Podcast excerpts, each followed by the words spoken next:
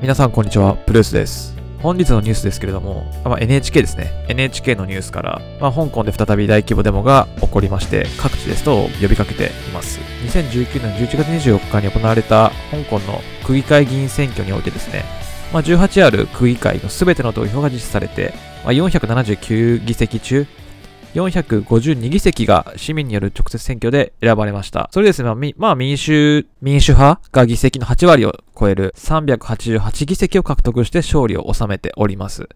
まあ、これによってですね、あの、やはり香港の民主化がより進むといいますか、今の現状が守られ、まあ、中国や今の政府のやり方に反対する運動というのがもうより高まってきているという動きが出ています。そんな中でですね、改めて香港で大規模デモが呼びかけられております。12月9日時点で約半年を迎えます。香港のデモがですね、始まってから。こちらはまあ対岸の火事ではないですけど、やっぱ日本がね、あのー、このような、まあ、平和比較的平和な中でですね、世の中がすごくやっぱりドメスティックに動いているこの現状っていうのをこう見てしまうとですね、私もどういうふうにこれから動かなきゃいけないのかとか、何を考えていかなければいけないのかっていうことをやっぱ思い知らされてしまいますね。まあそんな中ですね、今回のデモ行進が8日に行われまして、まあ主催者発表によると80万人が参加されております。特に衝突とかっていうのは起きておりません。今日のこの時点でも各地でストライキが呼びかけられていて、市民の反発、政府に対する反発が続いています。まあ、これに至った経緯をおさらいしておくと、香港では、まあ、6月にですね、2019年6月に容疑者の身柄を中国本土に引き渡せるような、えー、条例改正の動きがございまして、それに反発する市民の人たちの動きが、えー、活動、抗議活動として街中でデモを行うような形になりました。政府がですね、逃亡犯条例と言われるものの撤回、改正案を、逃亡犯条例を撤回する意図を示しましたけども、それだけでは収まっておりません。まあ、5大要求でしたっけね。それに、まだ、あの、他にも4つぐらいの要求があって、市民はこれを達成しなければ、このストは終わらないというふうにしておりますので、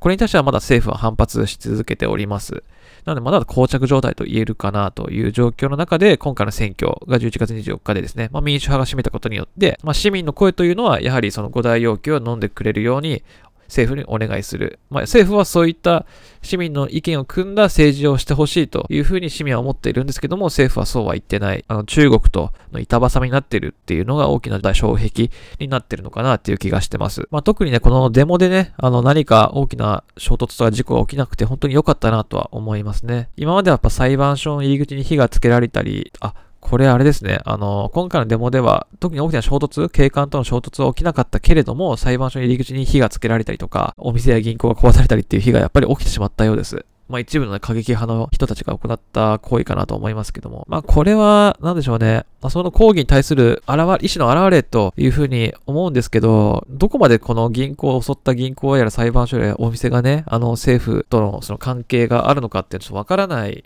ので、こういった無関係なのかわからないですけど、本当に無関係であればそういった行為はしない方がいいのかなと思います。よりこう、多くの人たちを取り込んでね、民主派の動きをこう加速させるていくためには、こう過激である面とそうでない面っていうのは、まあもちろん過激である、あの誰にとってもすごく大変な悲惨な状態になってしまうかもしれないですけど、まあそういうことに至るんであればですね、まあ本当に無関係であるところを襲うっていうのは非常にナンセンスだと思います。まあこれを、まあその過激な行動を肯定してるわけでは全くないので、それだけはご了承いただければと思いますけど、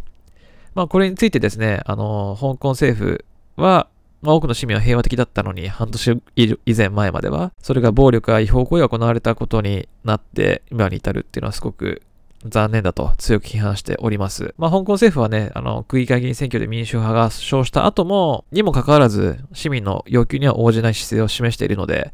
まあ、まだこの情報できない、これ何でしょうね、プライドがあるのかよくわからないんですけど、ちょっとまだまだ香港政府の怪獣施策がない限りはちょっと香港のストは続きそうな気がします。この香港のストが起こってしまったっていうのは、まあ、必然といえば必然になってしまいますし、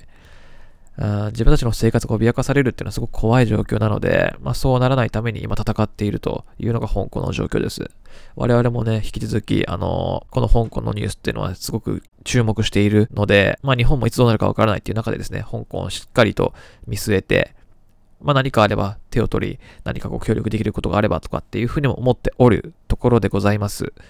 はい。というわけでですね、引き続き様子を見ていきたいと思います。プルースでした。